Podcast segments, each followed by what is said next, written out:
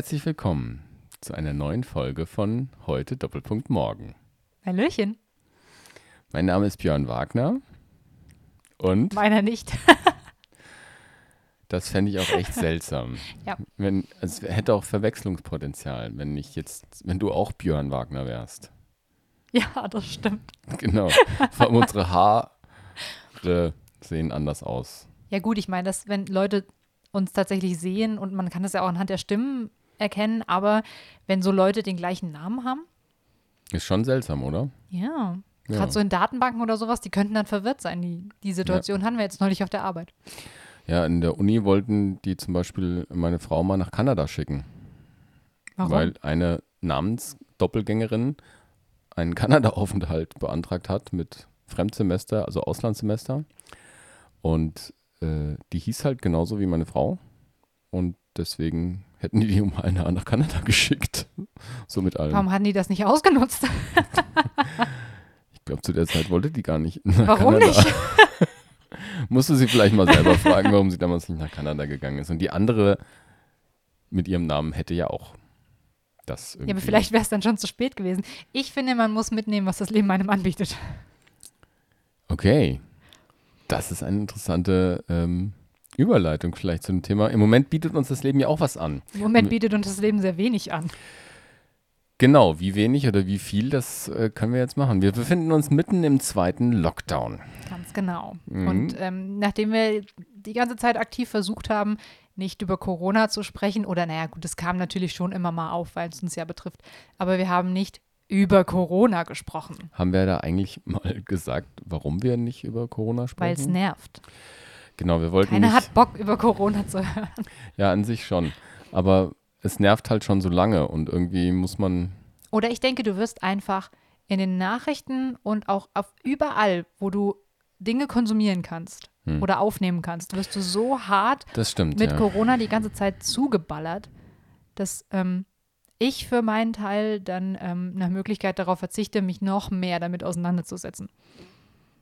Also, wenn es euch jetzt so ähnlich geht wie der Sandy, nämlich dass ihr euch gar nicht so gerne damit auseinandersetzen wollt, haltet trotzdem durch. Wir reden ein bisschen über den Lockdown, aber wir kommen bei einer ganz anderen Sache raus, hoffentlich. Hoffentlich. Denn wir haben uns auch was vorgenommen für heute, nämlich über Corona und Christsein nachzudenken. Mal Und über gucken. Corona und kulturelle Veränderungen. Und über Corona und was das mit unserem Menschsein macht. Also ist für jeden was dabei, glaube ich. Hm, Die Leute werden sehen. Die meisten Zuhörer sind wahrscheinlich Menschen. Mitten im zweiten Lockdown erinnere ich mich irgendwie auch erstmal an den ersten Lockdown. Wie war der denn so für dich? Hm, man zieht da ein bisschen Vergleiche, ne? Ja, Ähm. bietet sich ja an. Ja, also ich muss sagen, ähm, der erste Lockdown war ganz anders für mich als der zweite Lockdown jetzt.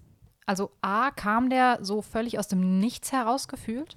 Also ich war ja Ende Februar noch mit meinen Arbeitskolleginnen in London und da waren auch die Nachrichten, klar hat man das so im Hinterkopf gehabt, dass in China da irgendwie sowas passiert. Aber ich weiß gar nicht, ob wir da in Deutschland schon einen Fall hatten. Ähm, und ich erinnere mich noch daran, als wir zurückgekommen sind, dass ich so allen Leuten erzählt habe, ja, also es war ganz interessant, dass so gefühlt haben mehr Leute eine Maske getragen, draußen, außen drum herum, aber ich habe sonst nichts davon gemerkt, dass irgendwie was los ist. Und 14 Tage später waren wir im Lockdown. Also gut, es waren nicht ganz 14 Tage, das ging ja so am 16. März los, aber ähm, es waren maximal zwei Wochen, wo es dann plötzlich akut wurde. Und ich finde, in Bezug auf sowas ist zwei Wochen schon eine sehr kurze Zeit, um dich komplett umzustellen. Und dann waren wir im Lockdown und da ging ja auch gar nichts mehr. Ja. Also es hat ja nichts stattgefunden. Ich weiß, bei uns ähm, waren gefühlt alle Menschen im Homeoffice. Wir hatten nur vier Leute, die quasi vor Ort die Stellung gehalten haben. Ansonsten waren alle, ich sag mal, abkommandiert oder verbannt, je nachdem.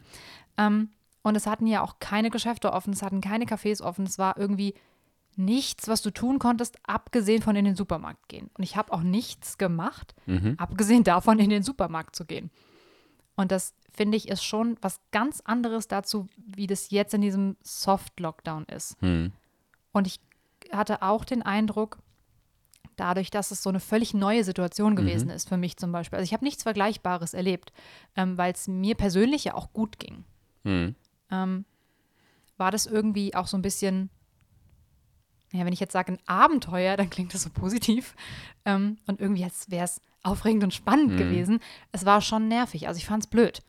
Mhm. Gerade nach so zwei, drei Wochen oder sowas habe ich auch wirklich gemerkt, dass mir meine sozialen Kontakte richtig hart gefehlt haben. Mhm. Ähm, trotz Video, Mittagspause und so. Ähm, aber insgesamt war das schon irgendwie so was Neues, worauf du dich erstmal eingestellt hast und was man vielleicht auch genutzt hat. Und im Vergleich dazu finde ich jetzt das irgendwie so eine richtige äh, Situation. Ja, also der erste Lockdown war für mich auch irgendwie, weiß ich nicht, da ist man sich höchstens zu Hause auf den Nerv gegangen irgendwann. Und das hat sich bedrohlicher angefühlt, obwohl es im Endeffekt gar nicht so bedrohlich war. Also die Infektionszahlen in Marburg sind jetzt, ich glaube, zehnmal so hoch als im ersten Lockdown. Ja. Und jetzt kennt man auch viel, viel mehr Leute.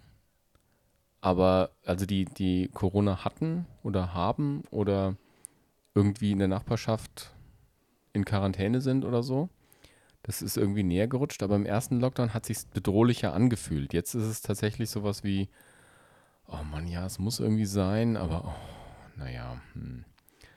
Genau, und jetzt sind wir im zweiten Lockdown drin und man kann nicht mal ins Kino gehen. Oder man kann halt irgendwie nicht, gefühlt nichts, was, was irgendwie man auch mal so außer der notwendigen Überlebensdings so machen kann. Aber du kannst trotzdem noch das eine oder andere nebenher machen. Das stimmt, Also ja. es ist nicht klar, Restaurants und so weiter sind zu, aber theoretisch ist alles schon offener als im ersten Lockdown. Also du kannst, es sind immer noch gewisse Dinge erlaubt. ja. Und ich glaube, das ist dann auch so ein bisschen, was die, ähm, diesen Unmut in der Bevölkerung dann auch stärker hervorruft, Hm. dass du nicht ein komplettes Verbot von allen Sachen hast, sondern dass manche Sachen gehen und andere Sachen gehen aber irgendwie nicht. Und es ist nicht so ganz nachvollziehbar, warum ist das jetzt okay, warum ist das Ja. nicht okay, ähm, warum sind hier Kontaktpersonen zweiten Grades nicht in Quarantäne, wenn also Kinder Mhm. Kontakt hatten, warum betrifft es nicht auch die Eltern, Ja. die ja 24-7 quasi mit dem Kind zusammen sind und das es ist vieles ist weniger nachvollziehbar. Ja, es ist diffuser geworden und deswegen ähm, ist die Grundstimmung irgendwie negativer. Der zweite Lockdown ist irgendwie, obwohl er kürzer angekündigt ist, hat, glaube ich, weniger von diesem, ähm, wir füllen uns da rein und, und wir nehmen das vielleicht ein bisschen Abenteuer oder, oder wir nutzen auch die Ruhe oder so, sondern mehr so als nochmal Unterbrechung, als, als eine Belastung, als so was ganz Negatives. Ähm, genau, was, was schlechte Auswirkungen hat. Also so. Wir haben ja mal eine Instagram-Umfrage gemacht. Ähm, wer die mitgekriegt hat, über den äh, Instagram-Account vom, äh, vom Kreisverband ging das zum Beispiel. Äh, wenn du den Lockdown mit einem Wort beschreiben solltest, den zweiten, wie wäre dann dein Wort? Ich habe diese Umfrage auch ähm, analog gemacht. Oh, Ich hab das, ja. Aha. Also, ja, ich habe ich hab halt im Büro das mal in den Raum geworfen. Shoutout an meinen Arbeitskollegen. Ähm, Okay. und ich hat, also die, die Resonanz war von, ja, scheiße, ähm, aber auch hin zu, ja, okay, und muss halt irgendwie sein. Und man nimmt es, man Übel. nimmt es so Mhm. hin und das ist irgendwie blöd, aber ähm, die Ausschläge Hm. waren gefühlt nicht so hart. Mhm. Also weder in positiv als auch in negativ ähm, Richtung ist halt mehr so, ayo. Ja, also die Worte, die zurückkamen bei Instagram, waren zum Beispiel traurig. Also sie finden den zweiten Lockdown traurig mit traurigen Erlebnissen. Ähm, war unverständlich. Also warum machen wir das jetzt? Könnten uns doch alle auf die Regeln halten. Bis hin zur Routine. Also irgendwie so, ja, haben wir schon mal gehabt, machen wir nochmal. Ich hatte den Eindruck, ähm, beim ersten Lockdown ging das so von, ja, okay, wir finden es blöd, aber es ist sinnvoll und wir, wir nehmen das jetzt so hin und wir meckern nicht darüber, wir freuen uns aber auch nicht darüber, bis hin zu, das ist eine totale Chance für mich jetzt mal, diese geschenkte Zeit, die ich irgendwie nutzen kann, um mich auch mal auf mich zu konzentrieren und mich kulturell weiterzubilden. Ähm, natürlich ist Angst immer mit dabei. Aber eher dieses, ich nutze jetzt mal die Zeit, um meinen Garten sauber zu machen oder mein Haus zu renovieren und dieser Run auf die Baumärkte, dass alle Leute irgendwie Materialien gekauft haben und so weiter, um sich jetzt vorzubereiten und ach, wie gut, wir haben mal nichts zu tun, wir sind im Homeoffice, wir können, Genau, wir können jetzt mal das mal Wohnzimmer neu machen oder sowas. ja, oder Mhm. wir können auch ähm, uns kulturell bilden, wir können alles Mögliche lesen und mal die Serien aufholen, die wir schauen und so, ähm, dass da mehr dieses Gefühl von eher geschenkter Zeit irgendwie drin gewesen ist. Also eher so die Ausschläge von, ja, ist ein bisschen blöd und wir machen uns Sorgen, aber andererseits, hey, ist doch cool. Und ich habe das Gefühl, dass jetzt hier im zweiten Lockdown das überhaupt niemand so wahrnimmt, dass es irgendwie eine Form von geschenkter Zeit ist, sondern es ist eher Zeit, die dir weggenommen ist. Also du bist gefesselt, sitzt irgendwo fest und du kannst überhaupt nichts machen. Und es ist eher, ja gut, ich mache mir ein bisschen Sorgen und ich sehe es ein, bis hin zu, was für ein Scheiß, diese Regierung hier und dagegen lehnen wir uns jetzt auf. Ja. Also kann ich auf jeden Fall so mit und, und auch total unterschreiben, dass dieser zweite Lockdown so ein anderes, anderes Gefühl hat. Dass im ersten Lockdown nochmal mehr, ja, keine Ahnung, Aktivität gesteckt hat auch. Ja, und auch Bereitschaft irgendwie, ähm, ja, sich darauf einzulassen und auch was daraus zu machen. Also was ich wahrgenommen habe, ähm, als das dann so ein bisschen weniger wurde, ähm, klar, so große Messen und so weiter haben immer noch nicht stattgefunden, aber gerade so in Bezug auf die, auf, in der Buchmesse oder so, ähm, da kamen dann ganz viel so Pressemitteilungen raus mit, hey, das ist total die Chance jetzt für uns, ähm, Türen auf für Digitalisierung und es ist ja auch so viel besser, wenn wir das jetzt so machen. Ja, dann kann man überall da sein, obwohl man gar nicht da ist. Ja, und muss die, dieses und so. so total in den Himmel zu heben, ähm, hey, eigentlich, eigentlich geht es uns total gut und es ist ja total geil, dass wir uns hier weiterentwickeln können. Ähm, also eher so, so ein Ausschlag in so, einen, so ein übertrieben positives Wahrnehmen des Ganzen. Und das empfinde ich jetzt gerade überhaupt gar nicht. Und ich fand das auch eher ein bisschen bescheuert, weil, naja, ganz ehrlich, die- Buchmesse ist schon dafür da, dass Ja. die live stattfindet und auch analog stattfindet. Und da fallen ganz viele Aspekte weg. Und das ist ja bei den meisten Ja. Messen so. Ja, ich meine, wenn du jetzt gerade das Beispiel nimmst, es lebt davon, dass man tatsächlich auch mal ein Buch in die Hand nimmt. Ja, genau. Also, oder mal ein Papierding oder was Ja. auch immer. Das, dass man die Menschen sieht, dass man eine Lesung so live hat und so das Gefühl hat, da passiert was für mich. Ja, da können wir ja auch äh, von den äh, CVMs mit. Ja, also das ist ja eine, ähm, eine ähnliche Geschichte jetzt hier äh, für, ein- für ein Kreisgebiet. Da haben viele im Sommer, wir selber, ja, mit dem Secret Place oder so, haben wir was gemacht ja. vor dem Lockdown haben uns echt bemüht, an die ganzen Hygieneregeln zu halten und das auch super gemacht. Also der größte Secret Place, den wir bis jetzt hatten, war in, in der Sommerzeit, jetzt äh, im Spätsommer, mit fast 160 Leuten und Hygienekonzept war super, ist alles aufgegangen. Genau, aber es war eigentlich unter diesen Voraussetzungen von Corona. Und jetzt ist es plötzlich, trotz aller Hygiene, trotz aller Bemühungen, ist es wie so, oh man, jetzt können wir immer noch nichts machen. Wir haben uns so bemüht, ja, oder wir haben so tolle ähm, Hygienekonzepte in Gemeindehäusern und jetzt sind die einfach zu. Und Das ruft natürlich Unverständnis und ähm, auch eine negative Grundstimmung hervor. Denn klar, die Leute haben viel, viel Einsatz da reingesteckt, das doch irgendwie möglich zu machen. Und das wird jetzt mehr so betrachtet als, ja, war ja cool und alles, aber nö, es war immer noch nicht genug. Und gerade die Vereine, also da gibt es ja schon, da gibt es ja eine Diskrepanz auch. Ähm, wir haben einige Ortsvereine ähm, dabei, die sich richtig krass angestrengt haben, richtig krass bemüht. Sobald man wieder ein bisschen was machen konnte, ging da auch sofort wieder ähm, die Veranstaltungen los. Ähm, Jungschar und Kindergottesdienst und was auch immer, Jugendkreis, lauter solche Geschichten. Ähm, die liefen dann sofort wieder an. ja, Und das wurde auch super angenommen. Ähm, und für die ist es natürlich irgendwie blöd, weil die haben sich sehr angestrengt, ein Alternativprogramm zu entwickeln. Und du hast dann dieses, ja, aber es reicht nicht. Ja, beziehungsweise das, das löst dann ja auch tatsächlich das aus, hey, ähm, wir würden so gerne, wie bei der Buchmesse, mal wieder in Kontakt sein. Also echte Menschen sich gegenüber sitzen haben oder irgendwie ähm, durch, durch die Wälder ziehen oder irgendwas und plötzlich steckt man in einer Situation fest, die von der man das Gefühl hat, sie wird auf jeden Fall sich wiederholen. Ja, also Und natürlich ist es auch ein Stück weit verständlich. Mhm. Ähm, dass das so sein muss. Also ich glaube, auch viele Leute, die sich darüber aufregen, die wissen tief in ihrem Inneren schon, dass das sinnvoll ist.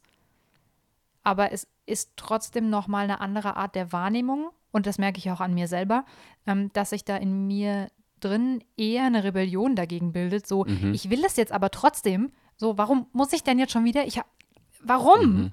Ähm, auch wenn ich an sich das vollkommen verstehe. Ich habe ja auch keine Lust, mich mit Corona anzustecken.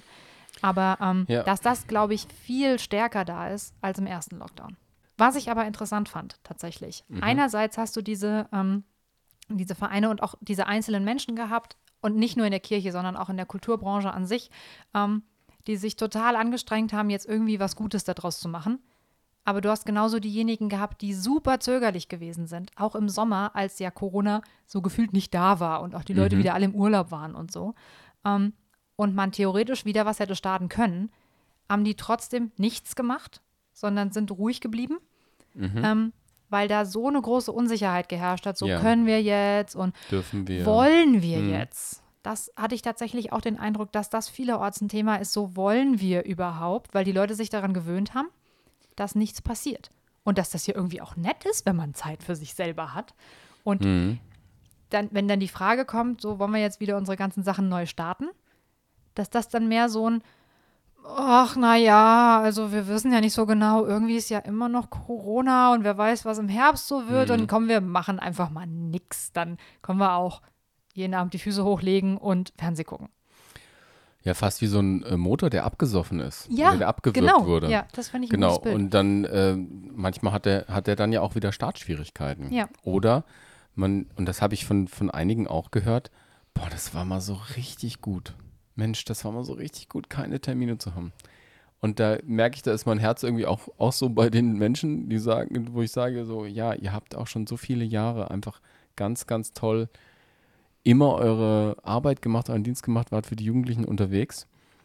Aber, und ich gönne euch die Pause, aber dann ist das Anspringen von dem, von dem System irgendwie, irgendwie ähm, schwierig. Oder halt nochmal die andere Richtung zu denken, nicht nur den Motor anzuspringen, sondern den jetzt von ähm, einem alten Diesel auf einen, einen hochmodernen äh, Elektroantrieb äh, umzustellen. Du meinst in Bezug auf die Digitalisierung Ja, und genau, die also- Hybridangebote, ja. Ja, also Ja. Zu, zu sagen, okay, jetzt haben wir doch unsere, unsere Maschine und die lief ja eigentlich immer ganz gut und plötzlich muss ich mich mit Zoom auseinandersetzen oder einem Videocall oder ich äh, meine Jahreshauptversammlung digital machen statt, Mhm. statt analog.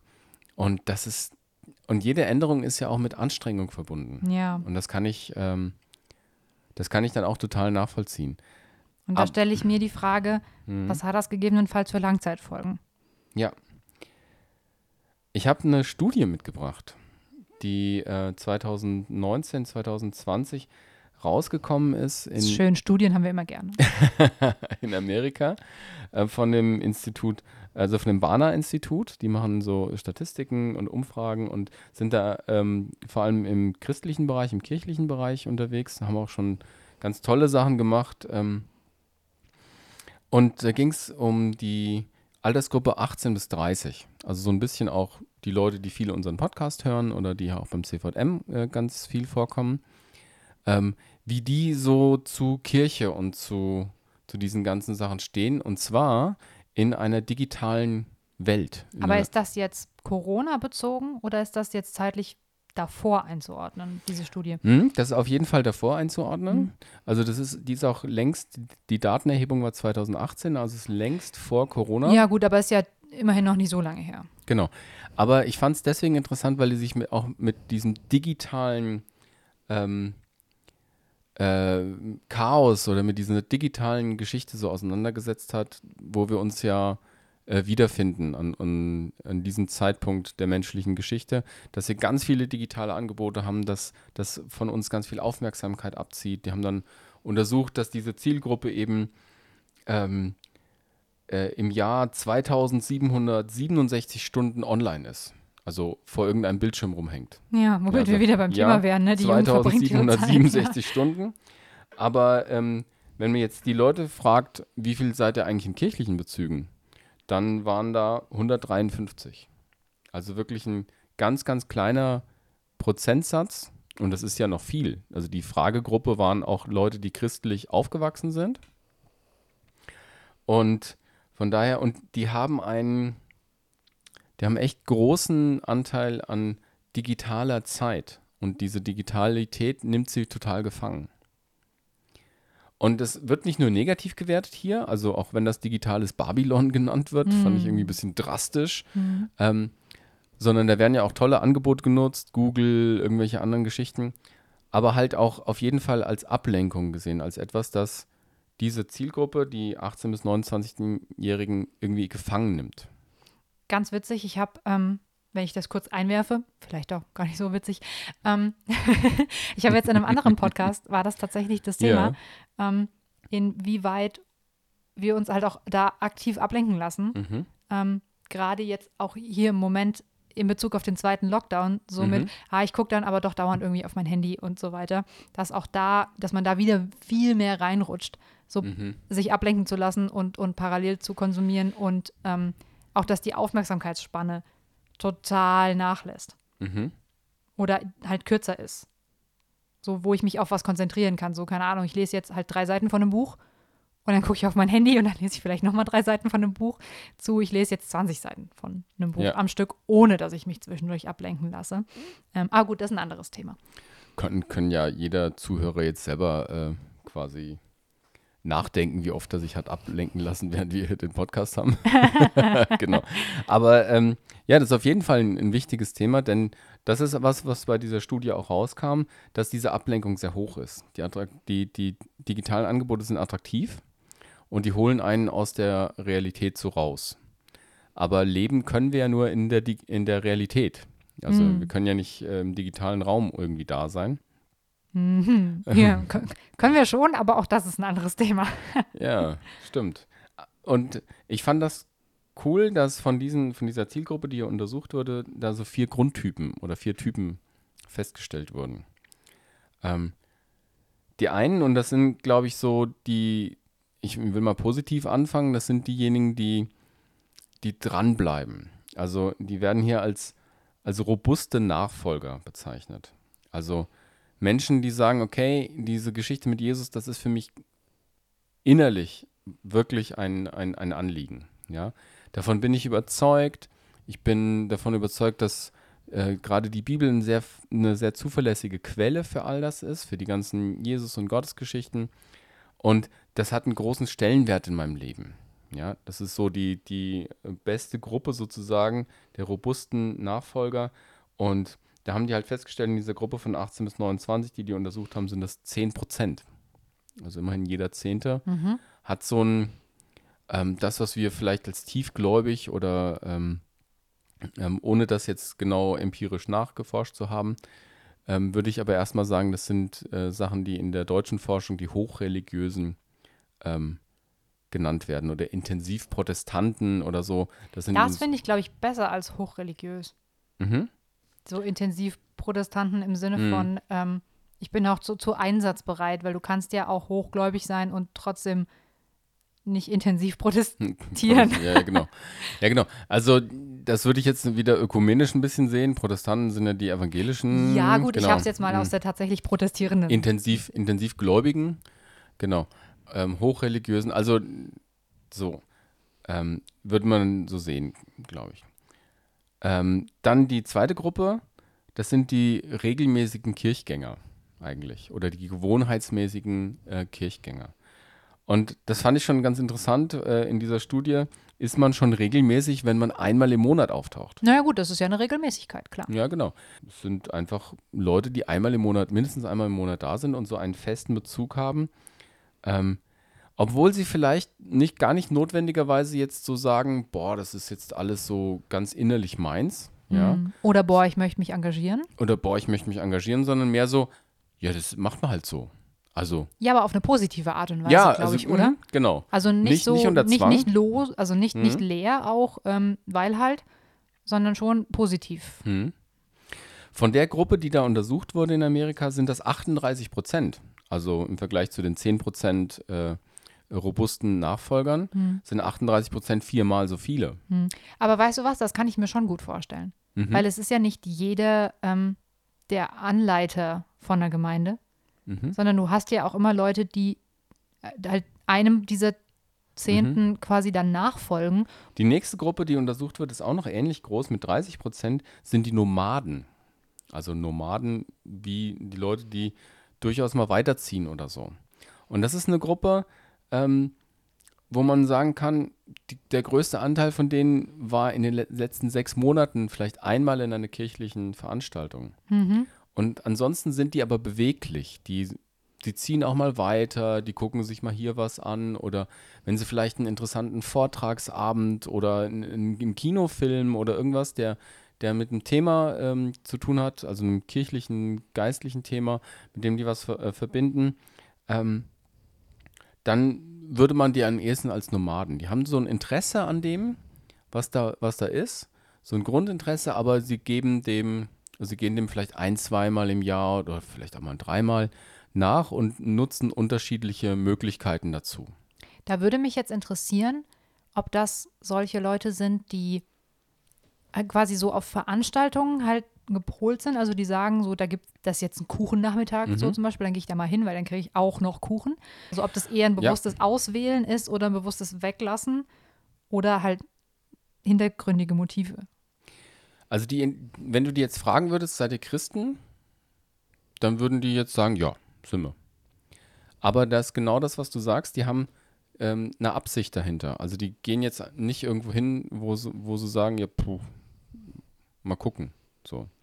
Die letzte Gruppe, das sind 30 Prozent. Ja, wir haben, wer, wer gut Nomaden mitgezählt jetzt. hat, genau, wer gut mitgezählt hat, wir sind jetzt gerade bei 78 Prozent, bleiben 22 Prozent übrig. Und das sind bestimmt Leute, die dann gar nicht in die Kirche gehen. Genau. Die werden auch als die verlorenen Söhne und Töchter. Im Englischen ist der Begriff Prodigals, also von dieser ver äh, verlorenen Sohn-Geschichte, Mhm.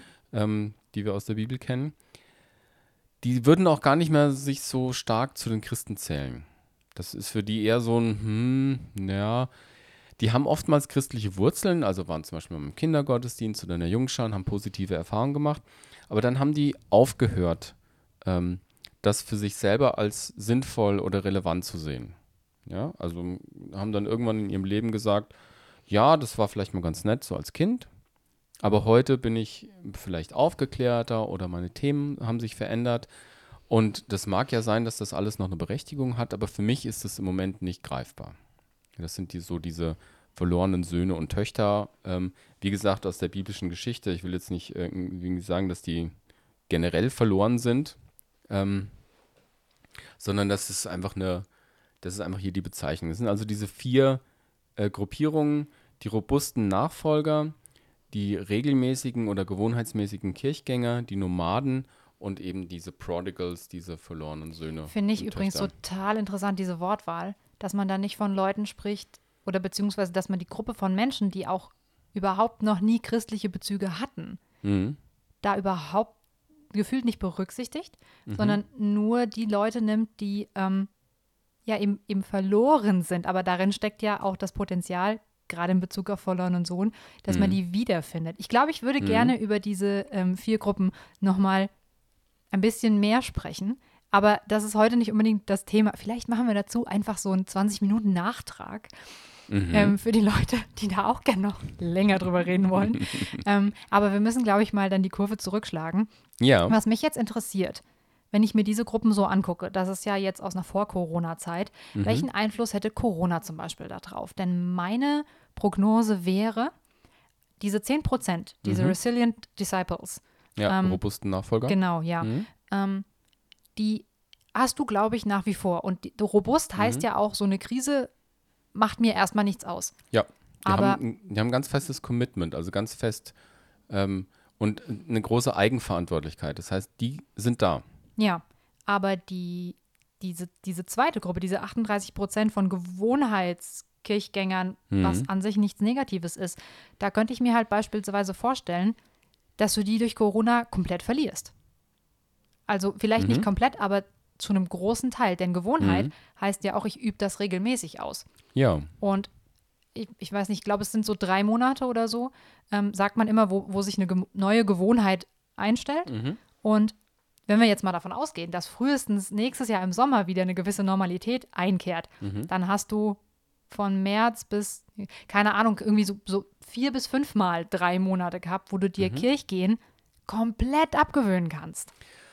Ja, also wenn ich da jetzt ähm, was zu sagen sollte, würde ich auch sagen, Gewohnheiten können sich verändern oder verlernen. Ich habe vielleicht eine Angst entwickelt, dass ich, dass das mit diesem Kirchgebäude irgendwie eine gute Sache ist, dass ich, ich möchte mich nicht anstecken, also bleibe ich fern und stell fest, es funktioniert ja auch so. Ja, und ich teile meine Zeit ja auch anders ein. Das Ja. ist ja zum Beispiel das Ding. Wenn ich mir beispielsweise über Jahre lang freigehalten habe, ähm, sonntags morgens gehe ich in die Kirche, ähm, keine Ahnung, mittwochs abends gehe ich in den Jugendkreis oder sowas und diese Dinge fallen weg, dann mache ich, ich sitze in der Zeit ja dann nicht da und starr die Wand an, sondern ich nutze die Zeit anders.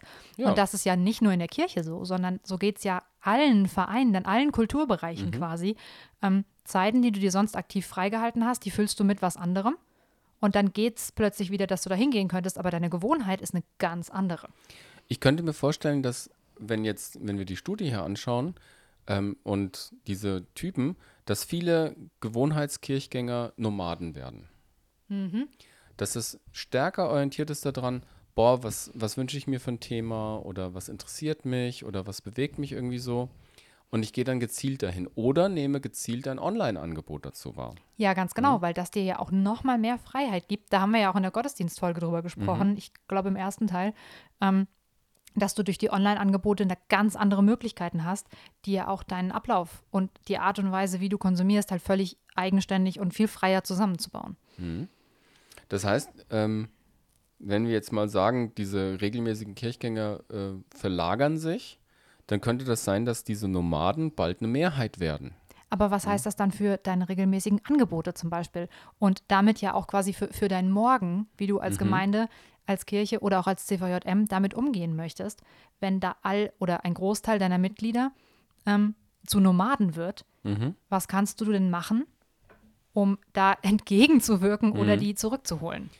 Ja, ich glaube, da, also da verbinden sich viele Fragen mit, aber diese ähm, robusten Nachfolger, die müssen wahrscheinlich eine zweifache Sache machen. Weil da, da höre ich auch immer diese Kernmitarbeiter, die auch ein Anliegen haben, das weiterzutragen. Ähm, die müssen ein Verständnis dafür aufbringen, dass es Nomaden gibt, dass sich das vielleicht auch durch so eine Corona-Zeit auf ein Nomadentum verlagert. Und erstmal sagen, boah, die sind jetzt trotzdem irgendwie dabei, auch wenn die nicht mehr so oft auftauchen. Und die sind anders als ich, weil ich sorge für mich und äh, bin robust in meinem Glauben. Und die nehme ich wahr als Leute, die sich als Christen nehmen, aber vielleicht nur ein, zweimal im Jahr auftauchen. Und ich glaube, das ist ein inneres Ding und das äußere Ding ist, ähm, ja, vielleicht Mut auch zu sagen, hey, ähm, vielleicht kommen die regelmäßigen Kunden nicht mehr so, also die regelmäßigen Kirchgänger.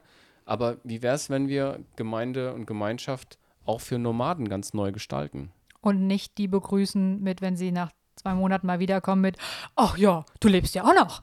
Genau. So, so weggehen von diesem, ja, aber es ist Ja, doch so, oder? Ja, ja. Das habe ich mir nämlich gerade gedacht, dass es jetzt, glaube ich, so, dass das eher wahrgenommen wird ähm, als so, ein- so ein negatives Shoutout ähm, oder, weiß ich nicht, auch, auch ein negatives Mhm. Spotlight da. Ähm, ja, du kommst ja nie. Wie cool, dass du jetzt, also, wie, oder Ja. jetzt bist du mal wieder da, so, was ist denn los? Ähm, dass das eher, dass man dem positiver begegnet. Mhm. Das ist doch, glaube ich, was du sagen wolltest.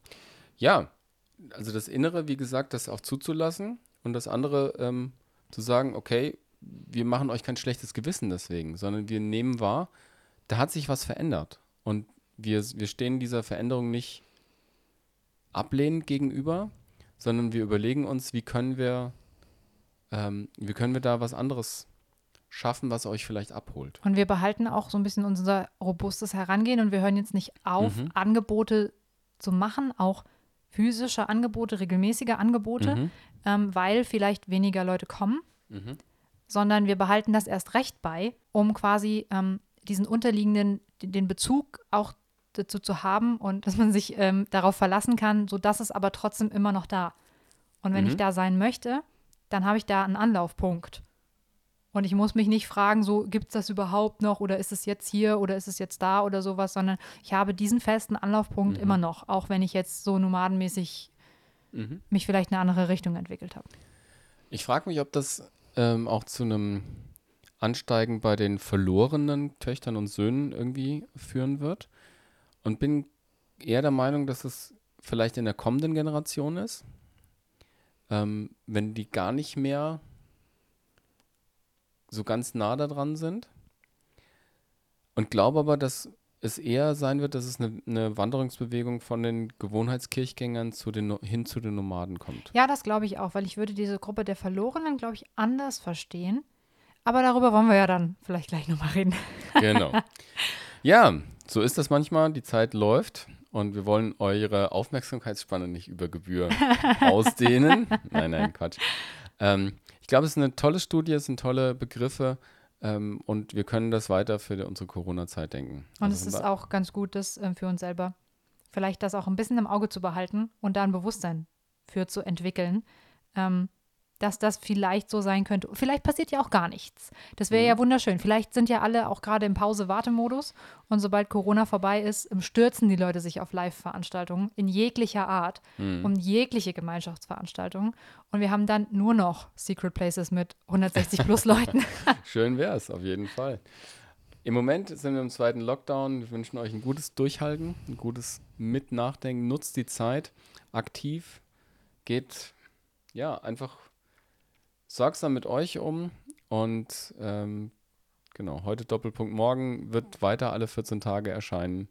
Und Bis wir- Weihnachten zumindest. Bis Weihnachten, genau. Und von daher wünschen wir euch was. Bis dann. Macht's gut.